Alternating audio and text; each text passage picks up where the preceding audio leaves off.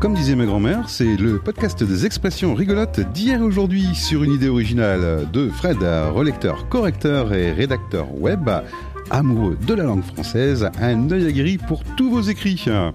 Et d'Olivier, créateur et producteur de podcasts, le spécialiste du marketing audio, donner de la voix aux professionnels. Et on découvre, ensemble l'expression de la semaine. Alors aujourd'hui c'est un peu particulier, euh, on est lundi bien évidemment et on va retrouver euh, Fred pour euh, une nouvelle expression, mais une expression qui me touche particulièrement puisque mon petit surnom Olive, ben on est, on est le fruit. Alors dis-moi Fred, bonjour déjà. Bonjour Olivier. Alors, c'est quoi l'expression que tu vas nous présenter cette semaine? Eh ben, l'expression, c'est une expression qui tirait un petit peu du monde industriel. Hein, c'est ça baigne. Ça baigne dans l'huile. Ça veut dire tout va bien, tout est ok. Donc ça baigne dans l'huile d'olive, quoi, tout simplement, quoi. Oui. Et ça baigne dans quoi, en fait? Eh ben, ça baigne dans l'huile, c'est l'expression initiale. L'huile, euh, bah, comme tu sais, hein, c'est ce corps gras, visqueux et qui ne se mélange pas à l'eau. C'est pas en train de parler de moi, j'espère.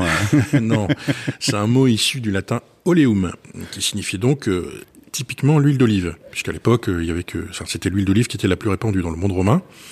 C'est ce qui a donné en français huile, U-I-L-E, sans, sans la lettre H. Alors le H, il a été rajouté de manière un petit peu arbitraire, parce qu'à l'époque, le U et le V, euh, au Moyen Âge, hein, s'écrivaient de la même façon. Et on voulait pas confondre le mot huile avec le mot ville, qui veut dire vilaine et, ou mauvaise. et bah, en fait, dans cette expression-là, on, parle de quelle huile? Eh bien, c'est l'huile. L'huile en général, ce n'est pas que l'huile d'olive, hein, ce sont toutes les huiles alimentaires, qu'elles soient végétales, euh, olive, tournesol, arachide, colza, lin, noix, palme, enfin bref. Ou animales. Donc les, huiles de poisson, l'huile de foie de morue, euh, l'huile de l'huile de pied de bœuf, voilà. C'est l'huile de pied de bœuf, oui. C'est euh, les alors les huiles animales, on les utilise aussi dans l'industrie, la savonnerie ou, la pharmacie.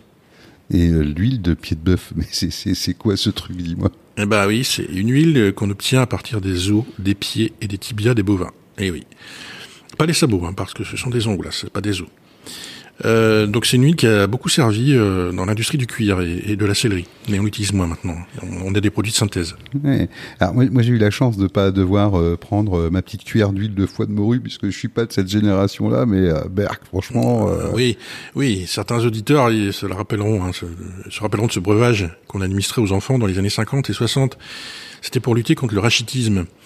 Pourquoi? Bah Parce que, euh, alors bon, certes, euh, la cuillère à soupe d'huile de foie de morue était infecte hein, au, goût, mais c'est une huile qui contient des acides gras polyinsaturés qui, comme chacun sait, sont excellents pour la santé. il y avait aussi beaucoup de vitamine A et de vitamine D. Alors, on a un peu arrêté hein, cette, tradition parce qu'en fait, on risquait la surdose en vitamine A. Il y en a tellement dans l'huile de foie de morue que voilà. Et puis surtout, ben, de nos jours, le foie des poissons contient beaucoup, beaucoup de métaux lourds à cause de la pollution. Hein. Bon, jusque-là, je, te suis. Euh, mais qu'est-ce que ça a à voir avec l'expression du jour? Eh ben rien, puisque en fait, euh, je t'ai pas encore parlé des huiles minérales qui sont obtenues par distillation de la houille ou du pétrole. Donc c'est cette fameuse huile de roche hein, qu'on utilisait déjà pendant l'Antiquité comme combustible pour s'éclairer. C'est une substance qui en effet brûle très lentement. On l'utilise aussi comme lubrifiant dans l'industrie, et c'est cette, utilisation-là hein, qui nous intéresse. En effet, pour que les pièces mécaniques des, machines et des moteurs s'encastrent correctement et, fonctionnent, bah, il faut qu'elles soient lubrifiées pour empêcher les frottements et les frictions.